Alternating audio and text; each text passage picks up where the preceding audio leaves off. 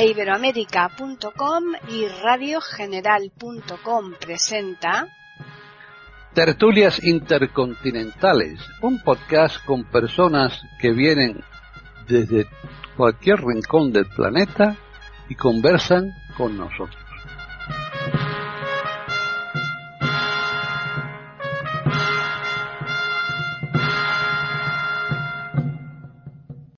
¿Qué tal? Bienvenidos un día más a Tertulias Intercontinentales en iberoamérica.com. Soy Paqui Sánchez Galvarro y hoy nos falta de momento Orné, no sabemos si se va a poder incorporar, pero el resto de componentes están aquí puntualísimos, como siempre, de manera que vamos a saludarles. Bueno, pues vamos a comenzar saludando a Jorge porque el tema es, mm, ha sido el que lo ha elegido y por tanto es el que va a comenzar después la charla. ¿Qué tal, Jorge? Hola Paqui, un gusto saludarte a ti y a mis compañeros de tertulia y espero que a nuestros auditores les interese nuestro tema de hoy. Muy bien. Hilario Alonso, que hace tiempo que no lo vemos. ¿Qué tal, Hilario? Bien, bien, estoy bien. Ahora vamos a continuar con María Eugenia de Jar. ¿Qué tal, María Eugenia? Hola, Paqui. Un saludo a mis compañeros hoy, a los oyentes. Y nuestro tema de hoy realmente y literalmente nos cubre a todos. Pues sí. Nos vamos ahora a Italia y está Devis Oneto. ¿Qué tal, Devis? Muy buenas a todos. Como siempre, es un placer estar con los contertulios, eh, muy amigos y con la audiencia también de este maravilloso podcast que es iberoamérica.com. Bien, y a la espera de a ver si se puede incorporar René, ya finalizamos estos saludos con Juan Carlos Parra aquí en Madrid. ¿Qué tal, Juan Carlos? Pues hola, ¿qué tal? Pues aquí con un poco de frío, ¿no? Parece que nos ha llegado el invierno primaverizado, ¿no? O, globalizado, ¿no? Es curioso. Y bueno, bien, saludar a mis compañeros y también saludarte a ti. Muy bien, pues vamos a hablar precisamente de la globalización. Mm, cada uno después me imagino que igual le da algún matiz concreto. Y va a ser Jorge, lógicamente, el que va a comenzar la tertulia. Gracias, Paqui. Bueno, voy a comenzar el tema de la globalización con un ejemplo muy cercano a nosotros. Esta tertulia en la que representantes de España, Italia, Colombia, Argentina y Chile podemos interactuar de manera simultánea en un diálogo sin fronteras, a pesar de la enorme distancia, es un ejemplo de la globalización, de la globalización tecnológica.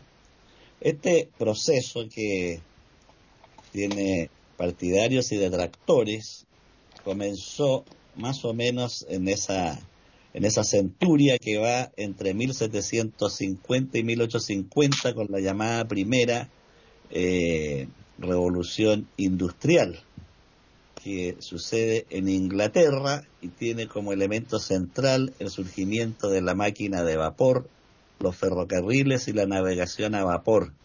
Esto provoca un cambio copernicano en ese país donde se pasa de una economía agraria a una economía industrial.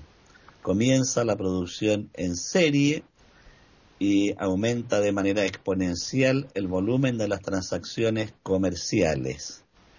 Esto genera también una gran expansión demográfica. La primera revolución industrial tiene como fuente de energía principal el carbón. Se inicia una extraordinaria explotación de los minerales de carbón con el trabajo infantil y de mujeres.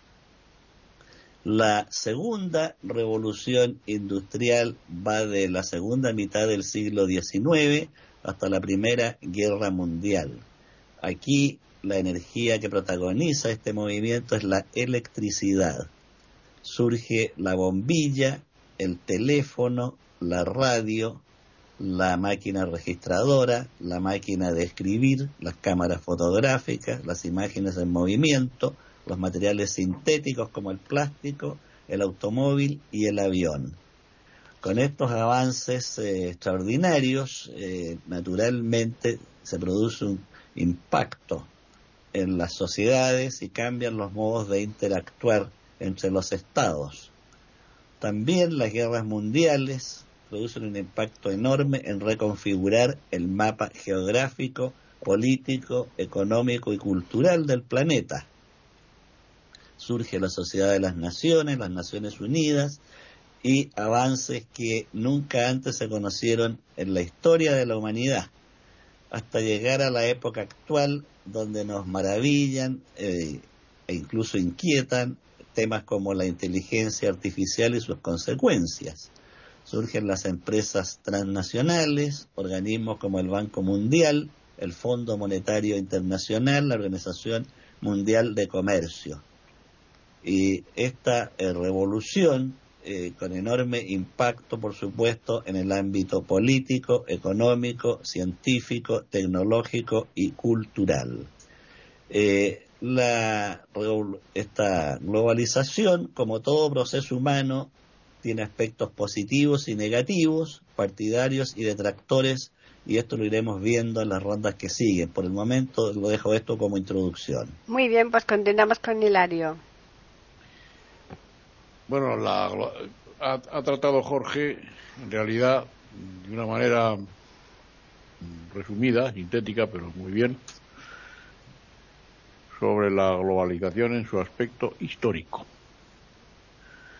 Yo mm, quiero decir que la globalización es un proceso mm, económico, tecnológico, político, cultural y también al menos en Europa, educativo de alguna manera mm, en una proporción bastante importante.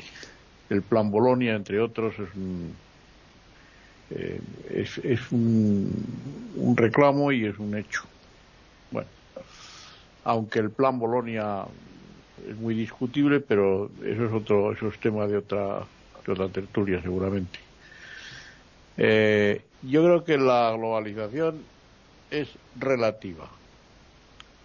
Yo diría que la globalización afecta poco al mm, sector subsahariano. Los países de África subsahariana no están tomando mucha parte en la globalización.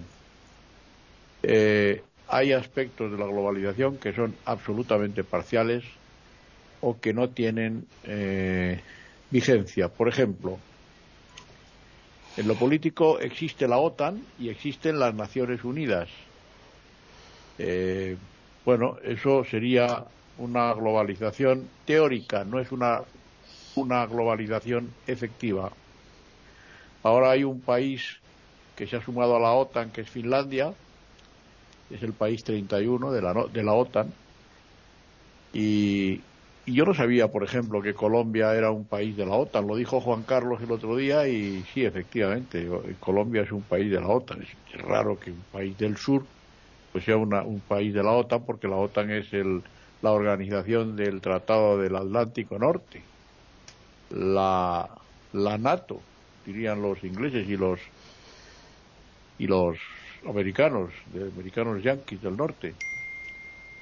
Eh, realmente mm, donde sí hay una vigencia global de lo global, permítaseme la redundancia, es en lo económico. El Banco Mundial y el Fondo Internacional prestan dinero a todas las naciones y todas las naciones de alguna manera están eh, recibiendo y dando al Banco Internacional al Banco Mundial, perdón, y al Fondo Monetario Internacional. Yo creo que eh, también hay una globalización indiscutible en lo tecnológico. Lo tecnológico, pues ahora mismo, como muy bien ha dicho Jorge, estamos comunicándonos con el otro lado del Atlántico y ellos con nosotros. Hay una interconexión evidente y bueno, pues es, la, lo más efectivo, diría yo, que, tiene la globalización. De todas formas, McLuhan, que es un, era, fue un comunicólogo, un sociólogo canadiense, en el año 1961 publicó un libro que yo he leído dos veces, por cierto, que se llama La aldea global. Eh, la aldea global de McLuhan se basaba en entonces los medios tecnológicos que había en ese momento, porque creo que Internet hasta 1969-1970 no, no estaba. Y Internet estaba en, en América, en, en, los, en el ejército americano, pero no, no, no disponíamos de Internet. Eh, ahora eh, esos medios tecnológicos han avanzado, han, han, evolucionado de manera enorme, de manera espectacular, y ahora tenemos Internet todo el mundo. Y, por supuesto, el transporte, como ha dicho muy bien Jorge, ha influido de manera decisiva en la, en la globalización, porque ahora mismo mm, el tráfico aéreo es impresionante y está contribuyendo más que nada a la globalización. Y no quiero hablar más, luego ya diré algo. María Eugenia. Bueno, este es un tema, primero el marco con que eh, eh, eh, comienza esto con Jorge es tan importante para que nos enteremos de, del marco histórico también, de dónde viene esto, ¿no? Y entonces yo veo la globalización también como una de las paradojas históricas que se dan permanentemente en la evolución de la humanidad.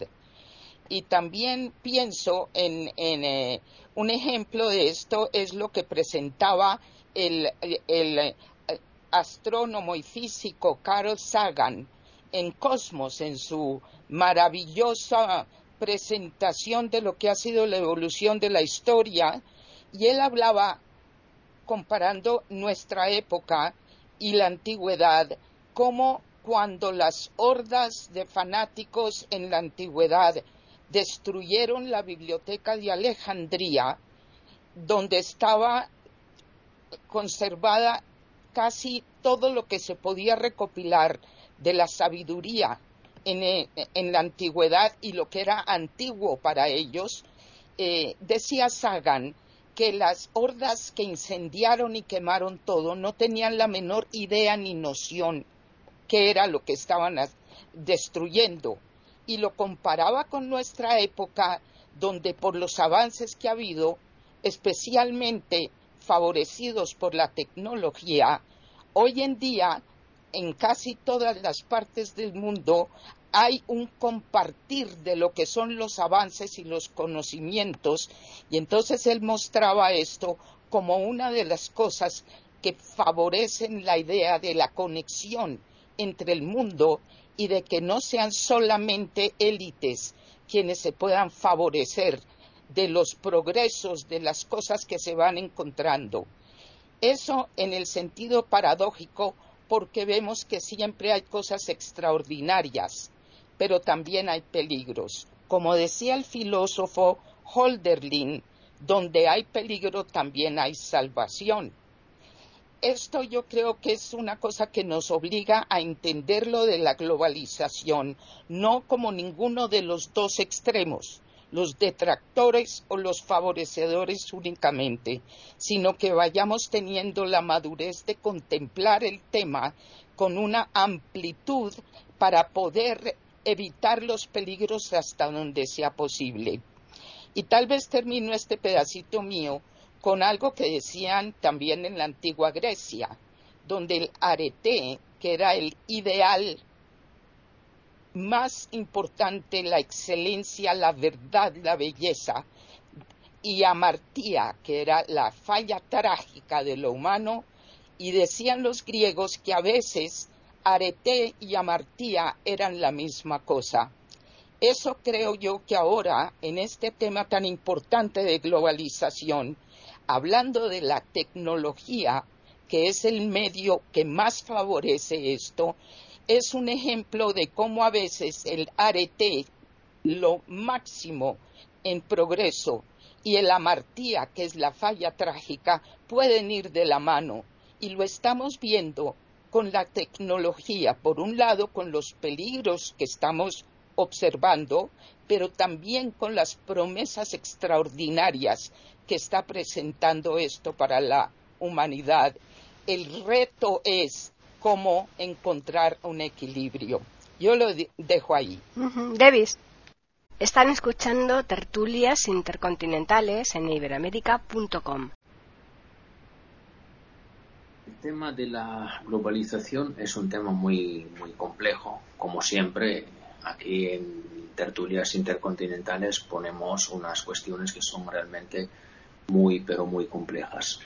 Estoy de acuerdo con la posición que ha, que ha tomado María Eugenia. Efectivamente, hay que vencer la tentación de decir, bueno, la globalización es totalmente positiva o la globalización es totalmente negativa. Claramente es un fenómeno humano y en cuanto a fenómeno humano tiene unos lados positivos y otros lados negativos. Eso es insoslayable en mi, en mi opinión. Eh, globalización lo ha, dicho perfectamente Jorge, ha nacido desde hace siglos, pero en mi opinión ha tomado muchísima fuerza este proceso con la caída del muro de Berlín, con la crisis total que tenía que padecer la Unión Soviética y la afirmación del poder estadounidense en, el mundo. Eh, esa ha sido una, una, una, una gira, una vuelta importante eh, por lo que concierne este concepto. ¿Por qué? Porque, bueno, porque hemos tenido unos años mm, relativamente pocos, en mi opinión, pero en que efectivamente una potencia podía decidir o casi de una forma bastante libre sobre la suerte del mundo sobre lo que podía ser bueno y lo que no lo, y lo que no lo era y ahí se ha empezado a decir que, bueno, que todo el mundo más o menos tiene que tener la misma idea, la, la, importancia de la democracia. Eso me parece perfecto. Yo creo que la democracia es la mejor forma eh, de gobierno que puede existir. Las demás no me gustan. Y entonces tenemos unos lados positivos, pero tenemos también unos lados negativos.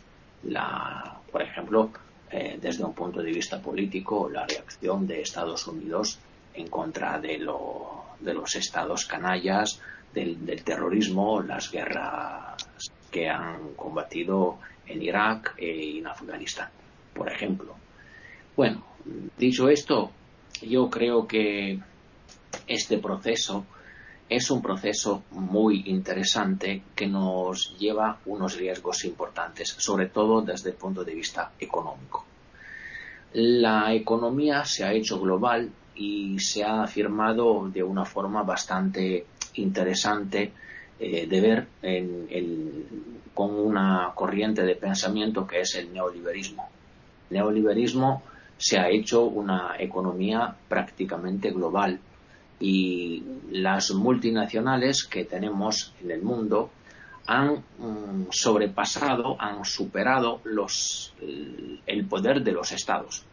Y eso creo que es un tema muy interesante que tendríamos que, mm, debatir. Es posible y, está bien que los estados no tengan derecho de decisión sobre su destino, sobre su política, y que la posibilidad de decidir sobre la política esté en manos de organismos internacionales. Aquí también tendremos que decir unas veces que sí y otras veces que no, pero el tema es un tema de derecho muy, pero muy interesante. De momento lo dejo aquí.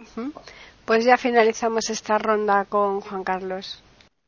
Bueno, yo voy a centrar el tema un poco porque se, ha dicho, se han dicho muchas cosas. Voy a centrarlo en cultura y globalización, que creo que también es un tema muy importante, ¿no? Como porque bien sabéis que las relaciones entre cultura y globalización pues también pasan por eh, la comprensión de, los medios de comunicación y eh, también por la por la democratización de estos y también de sus de acceso de sus usos no eh, los espacios eh, geográficos eh, que se encuentran, bueno, se encuentran, como bien sabéis, repletos de elementos propios del proceso de globalización. En español hay una palabra que todavía no ha entrado en la RAE, pero que va a entrar, que es mundialización, porque esta palabra viene del inglés. Es una palabra mucho más interesante para nosotros, para nosotros la, eh, la gente que habla una lengua derivada del latín, mundialización, ¿no?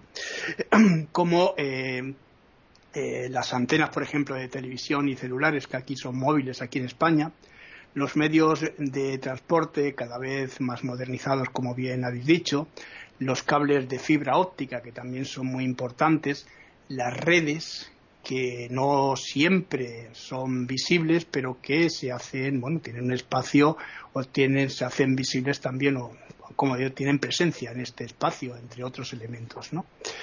Eh, esto también, eh, bueno, pues sucede con la, cultura. Eh, ¿Por qué? Porque el espacio geográfico también construye sus bases en, eh, numerosos campos y configuraciones, como por ejemplo pueden ser la economía, la política, eh, la sociedad, la educación, como decía antes Hilario, eh, de modo que la cultura se encuentra plenamente representada, digamos, en este contexto, ¿no?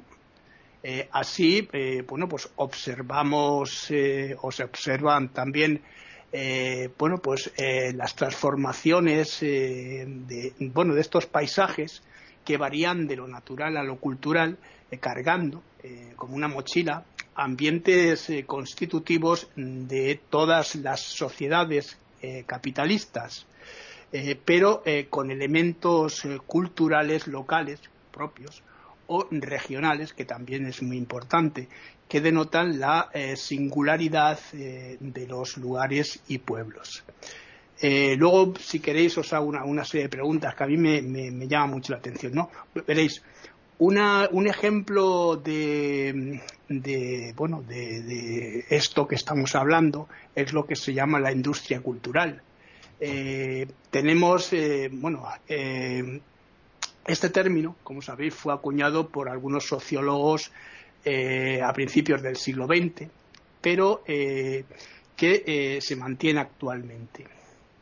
Esta industria es capaz de generar y controlar los patrones mm, bueno, de comportamiento, de comportamiento y las costumbres también, las costumbres de las personas. Y cómo las costumbres de las personas, su ropa, los patrones de etiqueta, de moda, y también el comportamiento de esta moda, ¿no? de cómo va, se va generando y cómo se va eh, utilizando, activando elementos en las reuniones y, ejerciendo sobre ellas. Por, otra eh, por otro lado, a medida que eh, los sistemas de comunicación, información y transporte, que es lo que veíamos, van elevando a su, van elevando una su capacidad y expandiéndose, eh, podemos observar también eh, la posibilidad eh, de bueno que las costumbres bueno pues van de alguna manera esos valores locales que también son importantes van integrándose e interponiéndose a los elementos globalizadores o, de, globalización esto sucede a partir del momento de, bueno, de la manera ¿no? que eh, las eh, comunidades tradicionales o, eh, digamos, culturas regionales consiguen pues diseminar, diseminarse y divulgarse, o sea, diseminarse, expandirse y divulgarse más allá de sus fronteras y también de sus características propias. con base en esto, ya termino, eh, bueno, eh, podemos, eh, podemos decir que habrá personas que digan que, bueno, que la globalización es en realidad un proceso de heterogeneización, de, heterogeneización de, la, de la cultura. En realidad, todo esto viene porque yo creo que la, la, globalización ha creado, en, ya lo veremos un poquitín más adelante, insertar culturas de otros países creando falsas culturas dentro de la propia cultura tradicional. Ahora he estado viendo el otro día un reportaje, con esto a cabo, en el que eh, Andalucía, la comunidad autónoma de Andalucía, quiere incorporar en sus aulas el estudio del, flamenco, porque dicen que fuera de lo que es lo que se está haciendo y se está llevando a muchos lugares, pero que se está perdiendo en muchos chavales y muchos chicos dicen que lo único que lo aprenden es porque sus padres se lo están enseñando y quieren volver a eh, llevarlo a las aulas desde primaria hasta la universidad. Entonces, esto es lo que a mí me, está faltando, ese toque que realmente se está perdiendo con la eh, mundialización. Y aquí lo dejo, Paquita, de momento. Volvemos ya nuevamente a Jorge. Bueno, en términos muy generales, podríamos definir la cultura como el conjunto de conocimientos, ideas, hábitos y tradiciones de una comunidad. Y en este plano, la globalización ha ido generando una suerte de destrucción de las diversidades locales para uniformar la cultura. Esto, como decíamos antes, tiene aspectos positivos y negativos. Por un lado, se pierde, como decía Juan Carlos, esta riqueza cultural local, en este caso el flamenco, lo que él mencionaba, y en el caso nuestro de Latinoamérica, eh, la disminución, digamos, del folclore, de los folclores populares, en aras de la música rock o la música electrónica. Eh, por otro lado, también, viéndolo del aspecto positivo, se enriquecen las culturas cuando entran en contacto con otras. Eh, aquí en Sudamérica ha surgido una corriente musical conocida como el rock latino, que mezcla los ritmos, melodías propios de nuestro continente con la música electrónica norteamericana, que tiene tanta penetración a nivel global. Eh, cuando prendemos la radio acá en Chile nos escucha música francesa casi, menos aún, eh, vamos a decir, música de países nórdicos, no se conoce acá el 90% de la programación es música en inglés, norteamericana. También llegan muchos eh, baladistas y cantantes españoles, eso hay que reconocerlo. Mucho menos la música brasileña, que es riquísima, como el bossa nova, y algo del tango en personas ya de mayor edad, desde Argentina. Pero el 90% diría yo es el machaqueo electrónico. Eh, hace algunas décadas no, acá en Chile no se conocía la fiesta de Halloween. Ahora se celebra todos los años con un enorme entusiasmo. Familias completas salen a la calle, desde el abuelo a los nietos disfrazados, tocando las puertas y pidiendo dulces y caramelos. Esto en realidad no, resulta bastante simpático en la práctica y reúne a la gente. En el plano de la comida, acá en Chile al menos eh, hay una supremacía total de la llamada comida chatarra. Los niños ya no conocen la comida casera. La Coca-Cola y los cartuchos de papas fritas son la regla general, porque es algo rápido, barato y fácil. Por lo tanto, en los hogares ya muy poco se cocina o se preparan alimentos. El vestuario ocurre otro tanto el cine sigue siendo acá en Chile al menos primacía del cine norteamericano. También llegan películas eh, españolas, francesas, el cine ruso o inglés, pero en mucho menor cantidad está la primacía de Norteamérica. De modo que en el plano cultural la globalización ha tenido un impacto enorme. Eh, anoche estaba leyendo el libro de un psiquiatra español llamado Enrique Rojas, a lo mejor ustedes lo conocen mucho mejor que yo. Eh, creo que el libro se llamaba La ilusión de vivir y dice que los signos que marcan la sociedad actual son el hedonismo y la permisividad. Entonces el hedonismo es la búsqueda del placer a toda costa y el evitar los límites y responsabilidades, especialmente en los jóvenes con un culto, una verdadera idolatría al sexo y la pornografía. Señala este psiquiatra como elementos perniciosos de la sociedad actual y que por supuesto la globalización multiplica muchísimas veces a través del cine, de internet y de las redes sociales. Por el momento quedo aquí, Hilario. Bueno, mm, España tiene la enorme suerte de de estar entre Europa, África y a mayor distancia América. Pero, por ejemplo, de Canarias a Venezuela hay cuatro o cinco horas solo, por ejemplo, y al Caribe en general. Eh, aquí, en el aspecto cultural, sobre todo en el aspecto artístico, como lo artístico como algo, como una parte de la cultura, nos baña también de pleno. Y mm, aquí recibimos cine de todo el mundo, de todo el mundo. Y recibimos música de todo el mundo, pero básicamente recibimos música latinoamericana caribeña. Recibimos salsa, reggaetón y cosas de estas, ¿verdad? Yo mm, creo que es una enorme contrariedad prescindir de la cultura autóctona. La cultura autóctona es inteligente, es importante, perdón, es interesante, porque la cultura autóctona enriquece una parte importante del, país.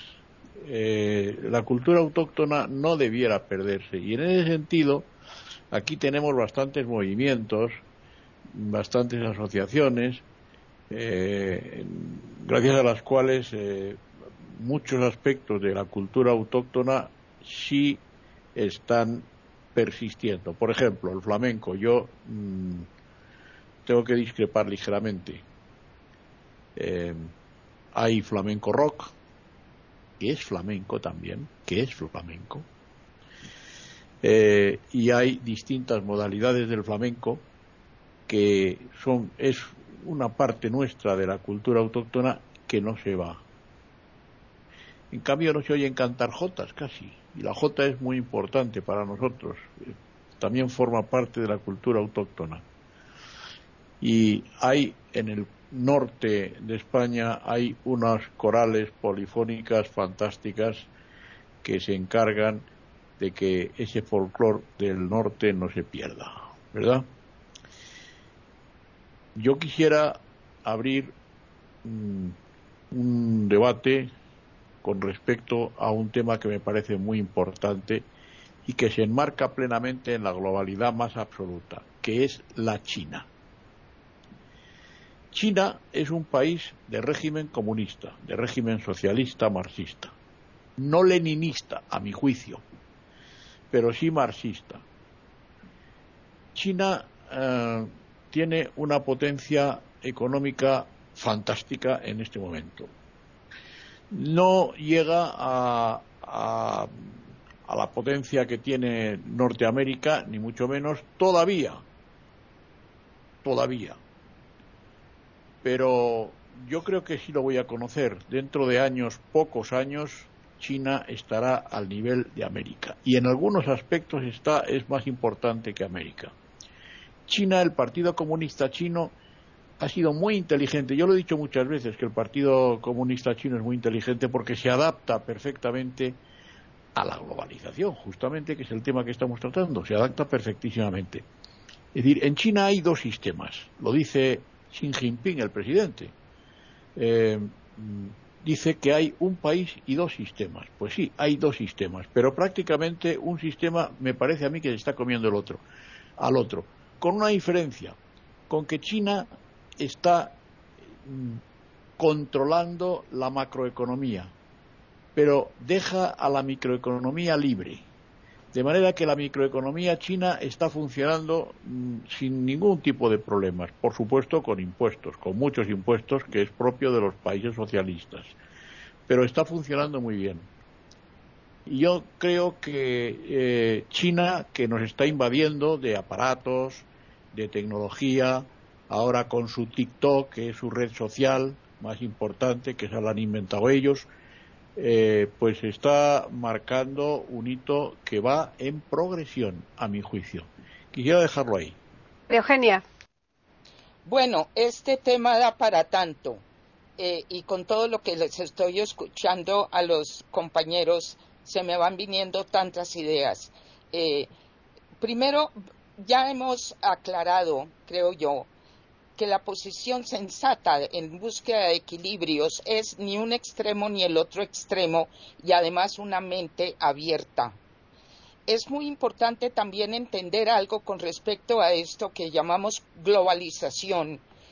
Una cosa es que la pérdida de la diversidad de las culturas es evidente y es una pérdida muy, muy significativa para el mundo entero. Perder los matices y las diferencias cuando todo el mundo empieza a pensar en una misma línea y hacer las mismas cosas.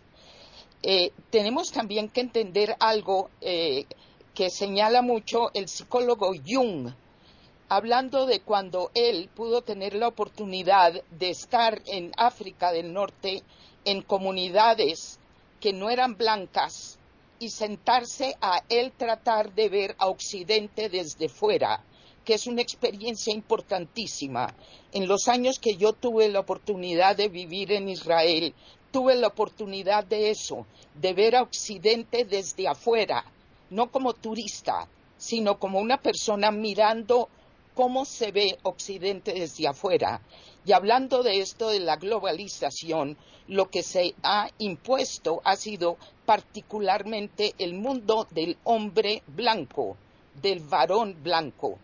Y eso es algo que decía Jung, que cuando él estuvo eh, con estas comunidades y luego en Norteamérica con la comunidad de los indígenas de pueblo que se llama la comunidad, él aprendió cómo era que se veía desde fuera. Entonces, una de las cosas que tiene que ir pasando es que tenemos que saber integrar diversidades y no únicamente desde el punto de vista blanco. Una de las eh, frases que decía mucho Rudyard Kipling, que es nefasta, en mi opinión, es lo que él y eh, todo lo que a él lo rodeaba consideraba que era en inglés the white man's burden, la pesada carga del hombre blanco, que era el civilizado el que tenía que civilizar y hacerle el gran favor al resto del mundo, obligando y en mil formas lo vimos, obligando a conversiones al cristianismo, erradicar pensamientos diferentes. Y esto se, ha ido dando desde mucho tiempo atrás. Entonces yo pienso que hoy en día el hecho de que la conexión sea entre todos va obligando también a tener que integrar las otras formas de pensamiento y en ese sentido enfrentar algunos de los más peligrosos resultados, y con esto termino esta parte, por ejemplo, la obesidad generalizada, no como algo muy extraño y raro que se veía en los circos, sino como una epidemia global, viene concretamente, especialmente de los Estados Unidos, como una industria favoreciendo lo que lleve a la obesidad con ánimo de lucro. Y esto se ha esparcido por el mundo entero. Esa es una cosa nefasta. Otra cosa que señalaba Jorge es esta cuestión del hedonismo, la permisividad. Lo que esto nos está mostrando es cómo esta eh, globalización sin madurez porque otra cosa sería con madurez, pero sin madurez, ha llevado a esta idolatría de la juventud que yo llamo juventocracia y que está conduciendo a la pérdida de toda profundidad. Y a que todo sea superficial hasta el punto de que es casi un analfabetismo cuando vemos estos jóvenes y muchas personas mayores que ya no leen nunca y todo lo que se escribe ya no, ni siquiera hay ortografía, etcétera. Lo voy a dejar aquí simplemente para señalar que creo que el reto en equilibrio va a ser también una insistente eh, ocupación en lo que tiene que acompañar esta globalización y brilla por su ausencia, que es la madurez de quienes van teniendo más años. Lo dejo ahí. David. Yo tengo un temor. Tengo que, ser claro y hablar claramente. Tengo un temor y ese temor es que el temor es que la globalización se lleve la política El término política, como todos saben, es eh, referido a polis. O sea, cuando se habla de política, se intenta gobernar un territorio determinado, un territorio limitado. Y en este sentido puede funcionar la política. Mi temor es que la globalización ahora todavía no lo es, pero pueda convertirse en un proceso fuera de control. Yo mm, me temo eso. Ya se ha hecho oh, referencia en esta, en esta tertulia, a lo largo de esta tertulia, a un concepto que a mí me interesa mucho, que es el de la industria cultural y la escuela de Frankfurt, de Frankfurt. Y eso es muy, muy interesante. ¿Por qué? Porque eh, ahí ya se dice que el, capitalismo, y en este sentido, para mí la globalización es, en cierta manera, eh, paragonable al, al, capitalismo, le da a los consumidores lo que ellos quieren. En, en este sentido, yo creo que eh, no tenemos la posibilidad de controlar este proceso, porque la moda está ahogando todo el particularismo territorial, todas las decisiones que un gobierno, para bien o para mal, está tomándose por ejemplo, a mí Orban no me gusta. Orban es el presidente de Hungría. Todos vosotros lo conocéis mejor que yo. A mí Orban no me gusta. Pero me gusta que alguien en Europa pueda decir algo que es, que es distinto a la, a la Unión Europea. No lo que está diciendo Orban, eso no me gusta. Pero que, que haya la posibilidad, que exista la posibilidad de decir, amigo, a mí eso no me gusta, a mí no me gusta que eh, eh, algo que estoy eh, comprando sea producido por determinados países, yo tengo que poner unas reglas para defender los productores de mi país. Eso puede ser. Puede ser una idea. No será la mejor, pero es una idea. Y yo creo que la globalización tiene que darle el derecho a todos los países de decidir lo, lo, suyo, de decidir lo que vale dentro de sus fronteras. Y yo, sinceramente, mm, ese tipo de, globalización me, me, espanta bastante, porque es verdad lo que ha dicho Jorge, nosotros podemos hablar mm, a través de Skype ahora entre Italia, España, Chile, Colombia y lamentablemente nos falta René, pero sino también con Argentina. Bueno, eso me parece maravilloso pero mm, diferente es la cosa cuando se trate, por ejemplo, de ver una moda afirmarse a, toda costa sin que eh, se pueda decir, bueno, esa es una moda, no se puede aceptar todo lo que la moda nos dice. Y eso, por ejemplo, en Italia ocurre mucho. En Italia se está abandonando los dialectos de cada, de cada región y a toda ventaja del italiano, pero que es un italiano que la gente no sabe hablar, que es un italiano que es el italiano de los de los mensajitos, de, lo, de, de los WhatsApps, de los SMS y de todo lo que sea tecnológico ahora. Eso para mí es una pérdida importantísima. Y en Italia no somos listos como en España, que tenemos unas organizaciones que puedan defender ese tipo de cultura porque muchísimas culturas que teníamos eh, de países de, una cultura local está yéndose, se está perdiendo y se, perderá de una forma definitiva, en mi opinión, si alguien no hace nada para, para salvarla. Y mm, yo mm, estoy a punto de acabar mi intervención, pero lo acabo con, con una pregunta, que es una pregunta que le dejo, por ejemplo, a un filólogo como Juan Carlos. ¿Y por qué en español decir global y decir mundial no es lo mismo? En el, sentido, ¿qué diferencia desde un punto de vista terminológico hay entre estas dos palabras? Y aquí lo dejo. Pues eh, Juan Carlos es el que le toca. Bueno, ahora, ahora te contesto. Primero voy a seguir con el tema que estaba diciendo porque es muy interesante lo que me acabas de plantear es muy interesante, sobre todo porque, fíjate, mundialización hace más referencia a lo que es mundial, ¿no?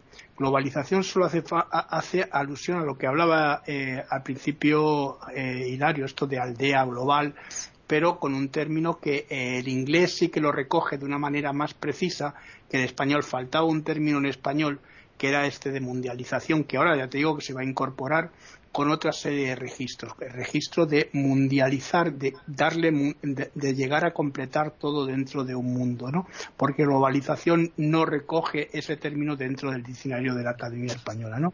Bueno, eh, ahora sigo si quieres. Por fin, eh, bueno, es necesario eh, lo que en mi explicación, hablábamos de la industria de la cultura, que me parece muy interesante el tema, por eso lo estaba sacando, ¿no? digo que por fin es necesario observar que hay una jerarquía, y esto también lo tenemos que ver, en los sistemas de comunicación.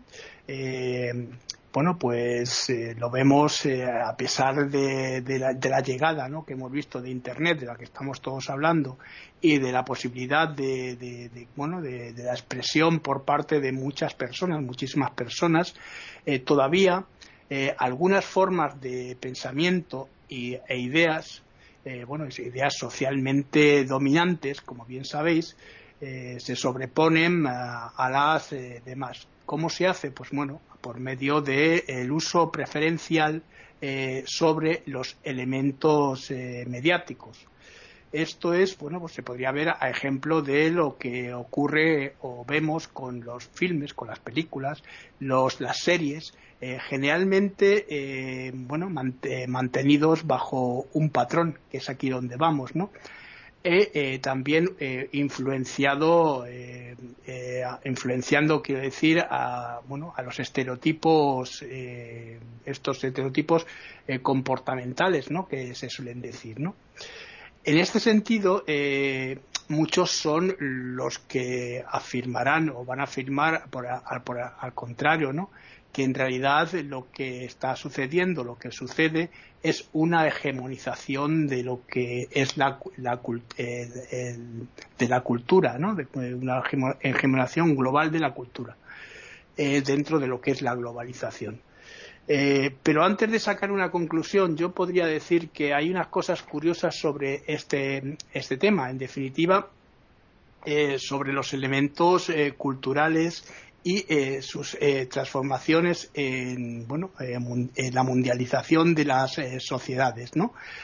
Es, bueno, se hace necesario, mm, bueno, de, bueno, de alguna manera que estemos eh, siempre atentos, vigilantes ante lo que es los, acontecimientos y las informaciones eh, siempre eh, con la preocupación de lo que de, comprender y también alguna, de alguna manera asimilar los factores modernos ¿no? Eh, de la sociedad. ¿Por qué? Porque nos puede aportar un montón de cosas importantes, sin negar naturalmente eh, y sobreponer los valores tradicionales que, que la constituyen, que constituyen esas formas tradicionales.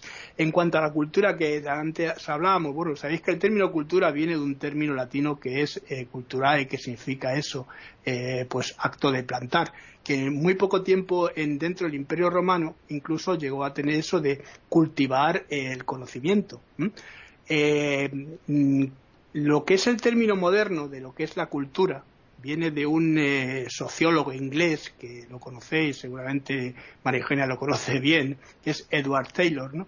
Y este llegó a conceptualizar la cultura de una forma muy, muy interesante y llegó a, crear una serie de elementos eh, complejos eh, que incluían conocimientos, creencias, arte, moral, leyes, costumbres o cualquier otra capacidad eh, o hábitos eh, adquiridos por una persona dentro de, bueno, de un grupo social.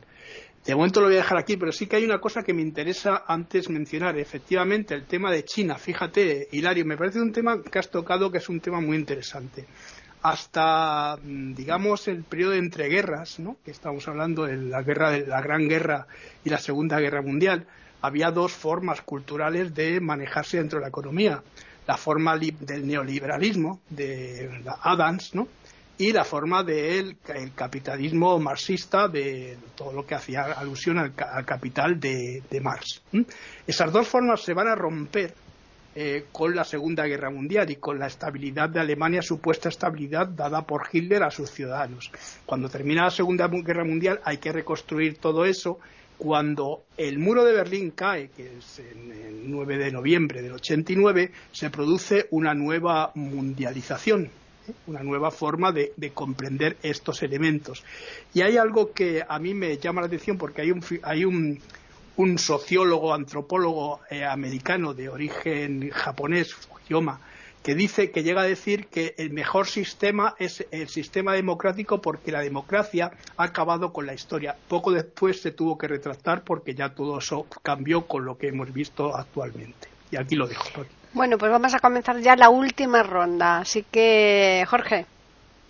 Bueno, Hilario mencionaba con razón el impacto de China en el proceso de globalización, pero también hay dos países que tienen importancia en esta historia, que son Japón y Corea del Sur. Corea del Sur tiene gran importancia en el cine y las seriales, al menos aquí en Chile tienen un gran público juvenil el cine y las seriales coreanas. Japón, qué decir de su enorme desarrollo tecnológico y sobre todo en la industria de la electrónica, es sinónimo de calidad. También en el plano cultural Japón tiene impacto en los llamados cómics. Hay unos libritos, no sé cómo le llamarán en España, acá le llaman mangas, en que cuentan la historia a través de dibujos y lleva dos o tres líneas de narración estos mangas acá tienen también un enorme público juvenil, se hacen eventos anuales de mangas y asisten los jóvenes vestidos y maquillados como sus héroes. Ahora, eh, siempre concentrado acá en mi país, se realiza anualmente una actividad que se llama Congreso Futuro, en que llegan científicos de diversos países. Italia, España, Francia, Estados Unidos, Inglaterra, México, Argentina, Brasil, etcétera, y se tratan precisamente temas como los que estamos conversando, la inteligencia artificial, las comunicaciones, eh, neurología, etcétera. Y el año pasado estuvo una antropóloga cuya especialidad era ver las ciudades vivibles, viendo cómo las ciudades son cada vez más inhóspitas, acorralan más al sujeto grandes masas de personas acorraladas en un espacio relativamente reducido, con edificios, con habitaciones y departamentos de pequeñísima, pequeñísimo tamaño, todo lo cual atenta contra la calidad de vida. Y eso es propio de la de las sociedades actuales, ¿no? Grandes acumulaciones de personas en las llamadas capitales o grandes ciudades. Y mencionaba ella que al menos en Occidente había dos ciudades que destacaba como las mejores para vivir. Ámsterdam en Holanda y Barcelona en España. Me llamó mucho la atención eh, el trabajo de esta antropóloga porque efectivamente la ciudad es nuestro espacio diario. En la ciudad vivimos, en la ciudad caminamos, vamos a comprar, nos visitamos y efectivamente la falta de parques, plazas, eh, salones para oír música, etcétera, es cada vez mayor, cada vez se le quita más espacio a lo verde para cubrirlo de cemento. Y eso al menos para mí es algo horrible. Yo que amo los árboles y las flores, lo considero que es asfixiante estas catedrales de cemento que nos van dominando. Eh, en cuanto al término mundial y global, en lo que preguntaba David, tengo la impresión, eh, a modo de intuición, que el término globalización se refiere al globo terráqueo y por lo tanto también es mundial. De modo que no creo que sea necesario ni, ni da para mucho problema entrar a algún conflicto entre ambos términos. Creo que apuntan a lo mismo. Por el momento quedo aquí, Paqui. Hilario. Bueno, no sé por dónde empezar. Pues y además hay que terminar, vale. Eh, el término global efectivamente se refiere al planeta de acuerdo con McLuhan, que era el comunicólogo y sociólogo canadiense del que yo he hablado en mi primera intervención. La aldea global de McLuhan es el planeta. Y McLuhan, cuando habla de la aldea global, eh, se apoya, se basa en los mm, inventos tecnológicos que había entonces, que ya existía el teléfono, que ya existía la radio, eh, que ya existía la máquina de escribir, que ya existía el telégrafo, etcétera, etcétera. Ya existían todos esos medios. Y ya él entendía que el planeta, que es muy pequeño, a su juicio, y también al nuestro creo, pues eh, es una aldea. Y en esa aldea global, pues ya em, gracias a esos medios tecnológicos, esos medios de comunicación social o de comunicación de masas, pues ya existían muchas ideas eh, que compartía muchísima gente y él se refería a eso. Pero además él hace una serie de precisiones y previsiones futuras que si habéis leído el libro, que está por ahí, que no creo que esté, a lo mejor la edición está agotada, pero seguro que el libro lo venden por ahí, eh, la precisión con la que él habla del futuro es fantástica, es fantástica. Yo creo que mm, global en español tiene un sinónimo que es total, global, total, la globalización, la totalización. Eh, eso en un aspecto, en un sentido, porque lo global, en este caso, mm, que lo apunta muy bien Jorge, eh, sí se refiere al planeta, a mi juicio. Mm, yo lo que no entiendo es cómo eh, Javier este, Pérez Reverte y sus colegas de la lengua de la Academia de la Lengua Española no han no han ya pues eh, colocado en el diccionario el término mundialización porque porque no tiene ningún problema y además y con respecto a algo que habéis dicho todos eh, de la globalización es la escritura ideográfica, que es la escritura que nos aparece en los WhatsApps, en los SMS, en los mensajes de correo y en todos esos sitios. La escritura ideográfica que naturalmente mm, pues hace que la gente tenga muchas faltas de ortografía, porque como la gente no escribe ya, ya no escribe, ya ponen besos, ponen BS y Q ponen que, o sea, la, la Q la, sustituyen con una, perdón, el que, el que lo sustituyen con una Q, etcétera, etcétera, pues naturalmente eh, todos somos víctimas de un analfabetismo gráfico tremendo. ¿eh? Y, en fin, no quiero hablar más porque si no, no, esto ya hasta las 7. El tema da muchísimo de sí. Eugenia.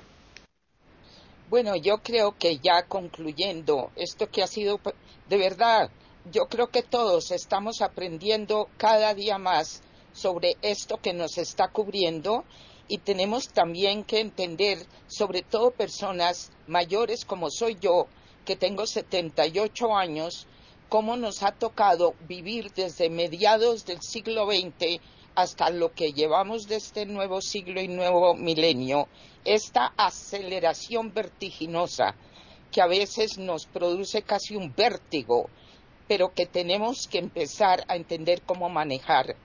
Yo diría que en esta búsqueda del equilibrio para ser de lo más avanzado que podemos tener, de las cosas maravillosas algo que también pueda superar los peligros inminentes, como por ejemplo es la inteligencia artificial que podría dar para una tertulia y cómo están advirtiendo personas como Stephen Hawking como físico y como personas que están en el mundo cibernético actual los peligros de la superación de la inteligencia artificial sobre los seres humanos.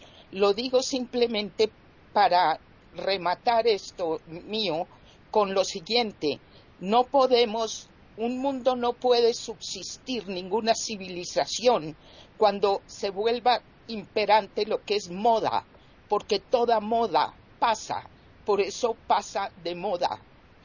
Y lo que no pasa de moda se llaman principios éticos universales, que son universales, que cubren las culturas, que cubren los tiempos.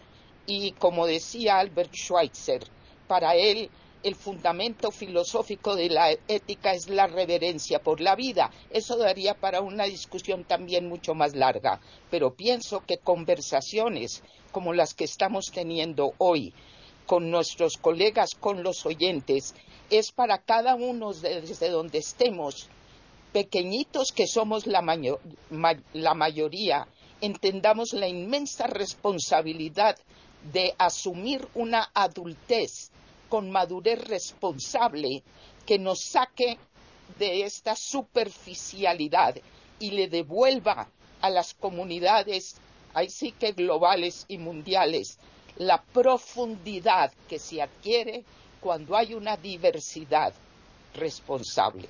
Con eso termino. Davis. Yo espero haberme explicado bastante bien en la intervención de antes. Voy a concluir el sentido de, la intervención de antes, de antes y luego mm, nada más, porque no hay tiempo para, para decir otra cosa. Yo creo que esa globalización, por ejemplo, en el ámbito educativo, se traduce en un término que estoy casi seguro que también está difundido también en España y en Latinoamérica también.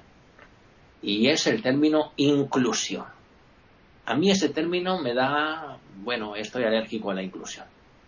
Porque inclusión está llegando a significar que todos tenemos que ser incluidos sin diferencias. Pero yo soy ciego, no puedo hacer todo lo que los demás hacen. Sí que puedo hacerlo de otra forma, pero no puedo conformarme con todo lo que los demás hacen.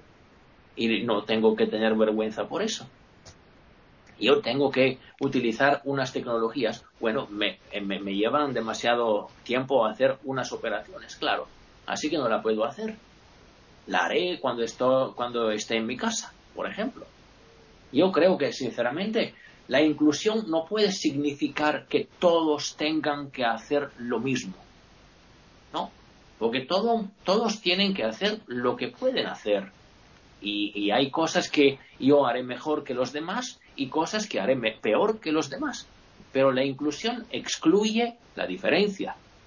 Y esa es una paradoja, una paradoja que a mí me da mucho que pensar, porque sinceramente la veo día tras día en el ámbito laboral.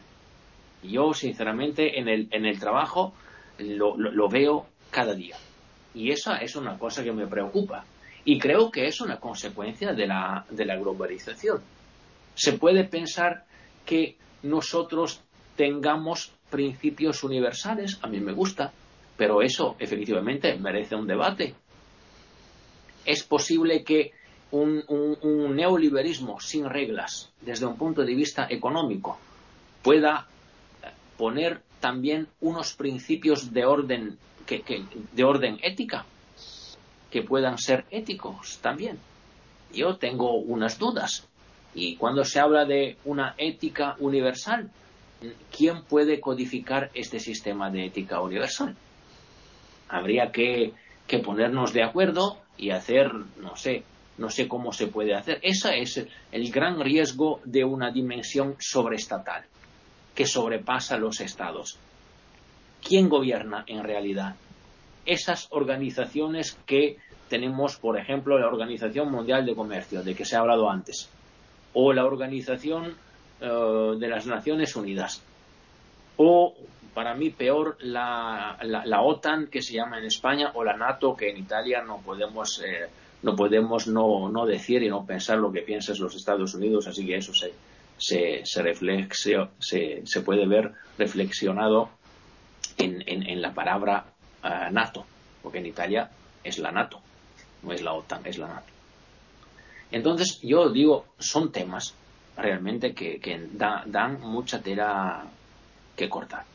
Y yo, sinceramente, acabo con eso. Yo creo que esa globalización tiene que tener una gestión. No se puede dejar que ese proceso supere el control del hombre, porque el riesgo es muy grande. Aquí no hay una entidad que pueda poner eh, unos límites al, mercado, que pueda poner unos límites a las modas que se están afirmando. Con lo cual, eh, creo que el hombre tiene que saber lo que decía Kant, que tenemos unos límites y que estos límites no pueden ser sobrepasados, no siempre pueden ser sobrepasados. Y cuando se sobrepasen estos límites hay que tener cuidado con las consecuencias. No es malo sobrepasar los límites, pero hay que tener cuidado. Ahí lo dejo, Pablo. Pues ya finalizamos esta tertulia con la intervención de Juan Carlos. Bueno, cuando yo le decía a mi abuela, ¿no? Me decía, abuela, quiero una hamburguesa, me decía mi abuela, pero si eso es un filete ruso de toda la vida. O le decía un nugget y me decía, si eso es un empanado de, pollo. Bueno, esto es la globalización, ¿no? y curiosamente es la mezcla de una serie de cosas con otras. Y es importante también tener en cuenta dentro de esta globalización las cosas peculiares de cada país.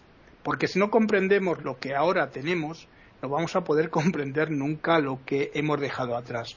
Es verdad que es importante mezclar y la mezcla, eh, como ha sido a lo largo de toda la historia, lo vemos en la cuenca del Mediterráneo. Ese crisol de culturas se, ha dado porque Roma se empeñó en un momento dado en crear un estado enorme, que en la época de Trajano se convirtió en lo que fue la, la de bueno, desde Augusto a Trajano se convirtió en lo que fue la Pax Romana con esos territorios, ¿no? Fueron los vencedores los que impusieron esa eh, globalización primera. Luego la, religión, la religión también ha impuesto su globalización. Fueron los misioneros los primeros que van a imponer ese esos sistemas de eh, conquista por, eh, de, de, otros pueblos por medio de la religión. ¿Vale? Y por otra parte, pues bueno, también decir que tenemos que comprender nuestra propia cultura, no solo la cultura global, que es muy importante. Si no comprendemos nuestra propia cultura, nunca vamos a poder comprender, pues eso, lo, que tenemos, nuestros acentos, nuestras clases sociales que tenemos dentro de nuestra vida y sobre todo comprender nuestro país y comprender a nuestros conciudadanos, que es importante para poder comprender a los conciudadanos del mundo. En cuanto al término que me decías mundialización, bueno, pues efectivamente es eh, Arturo Pérez Reverte, eh, Hilario, no Javier, pero bueno, eh, estoy de acuerdo contigo. Estos señores que muchas veces están aquí en la academia, con estos que yo digo que van a tomarse el té con el dedito de así meñique levantado, pues a veces creo que por una tontería que es un término, ellos creen que globalización, que es un término que es, un, anglicismo, no, no incluye total, total incluye una serie de, términos que pueden eh, formar parte de mundialización. Ahora se va, se va a incorporar pues porque ya se está pidiendo desde bueno la economía y desde otros sitios. Eh, veréis, por un lado yo creo que vivimos eh, en un aumento también enorme de lo que bueno de lo que hemos dicho no del intercambio de conocimientos y también de informaciones y esto es a nivel planetario, ¿no? a nivel de todo el planeta.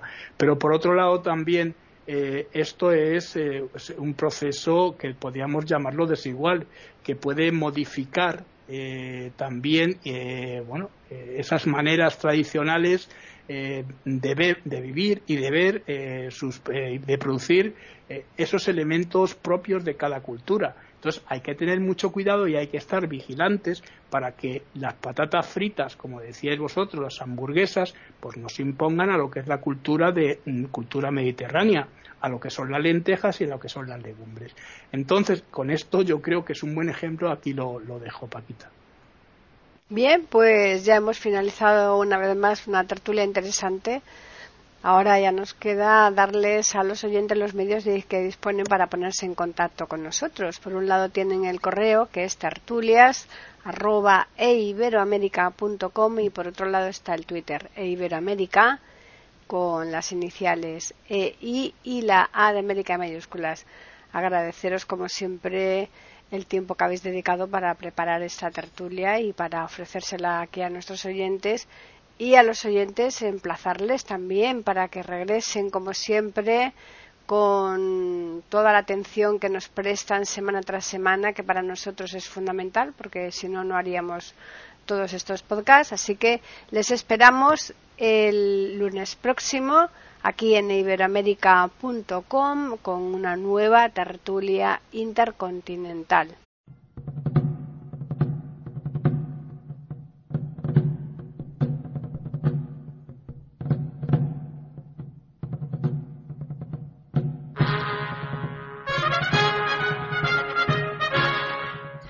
Acabamos de ofrecerles el podcast de tertulias intercontinentales aquí en iberoamérica.com y radiogeneral.com. Regresen la semana que viene para un nuevo episodio. Hasta la próxima semana.